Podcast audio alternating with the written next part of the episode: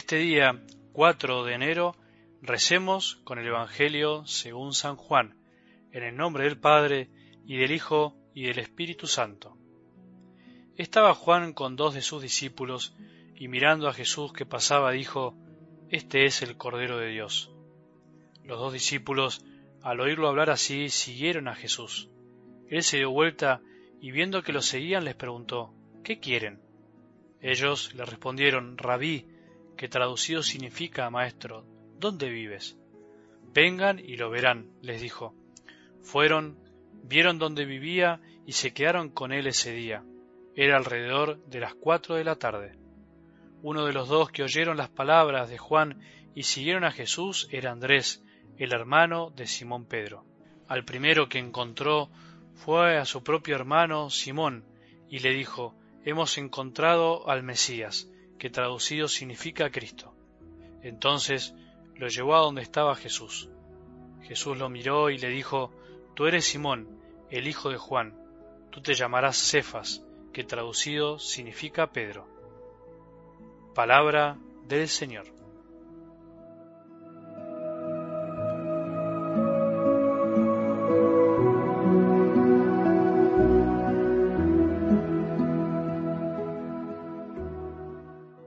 El sentido de la ubicación, el conocernos como somos, es algo que se aprende a lo largo de la vida, a veces a los tumbos, otras gracias a personas que Dios permite que se crucen en nuestro camino. Cuando al lado nuestro tenemos a alguien bien ubicado y que nos ayuda a ubicarnos, qué bien que nos hace, qué necesario que es, personas que no quieren ser el centro de nada, hombres y mujeres que no les interesa ser señalados, sino señalar a Jesús. Imagínate si todos los cristianos fuéramos así de humildes y ubicados. Qué lindo y fácil sería. Muchos más conocerían a Jesús y se quedarían con Él, y no tanto con nosotros. Esto es algo que en la Iglesia debemos aprenderlo cada día más, cada vez más en un mundo que le encanta figurar y ser aplaudido, en un mundo que exacerba nuestras ansias de ser alguien, las exacerba y las felicita, en un mundo que le encanta felicitar los logros obtenidos y dejar grabado su nombre en cuanto lugar se pueda.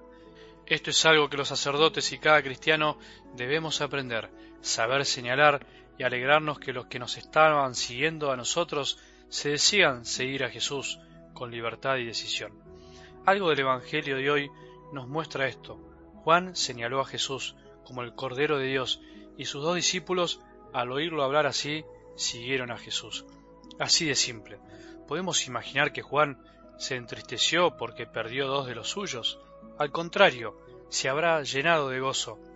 La humildad que no se busca a sí misma, sino que se alegra de que los demás se encuentren con Jesús, es la meta a la que debemos aspirar. A veces cuando uno escucha o ve que dentro de la iglesia andamos como robándonos discípulos entre nosotros, o enojándonos porque nuestros supuestos fieles, digo supuestos porque en realidad nadie es de nadie, sino que somos de Jesús, andan de acá por allá buscando a Jesús, muriéndose de celos porque alguien decide estar con Jesús en otro lado, me pongo a pensar, ¿habremos leído y meditado este Evangelio? ¿Cómo es posible que sacerdotes, religiosos, movimientos, congregaciones, parroquias y lo que sea, pensemos que los demás pueden conocer a Jesús solo por medio nuestro como si fuéramos los nuevos Mesías? Bueno, Sí, todo puede ser, pasa, pero nosotros podemos aspirar a algo distinto, podemos aspirar a otra cosa, podemos desear que nuestra evangelización no sea un satisfacer nuestras ansias de ser queridos, de ser reconocidos, de que nos palmen la espalda para sentir lo bueno que somos. Esa es la misión de la Iglesia, ser como la luna, que no tiene luz propia, solo refleja la luz del sol que es Jesús. Esa es la misión del que conoce y ama a Jesús, sea el lugar que le toque ocupar en el cuerpo de la Iglesia, sea que somos uña o brazo, no importa, la tarea es la misma, el fin es el mismo, la alegría debería ser la misma. En definitiva, nuestra vida se podría sintetizar en este pasaje del Evangelio, en este momento en el que Jesús, ante nuestras búsquedas, nos pregunte, ¿qué querés? ¿Qué quieren? Y nosotros podemos responder, Queremos estar con vos, queremos saber dónde vivís, dónde podemos encontrarte, y aceptar su invitación para ir y ver. Qué lindo momento.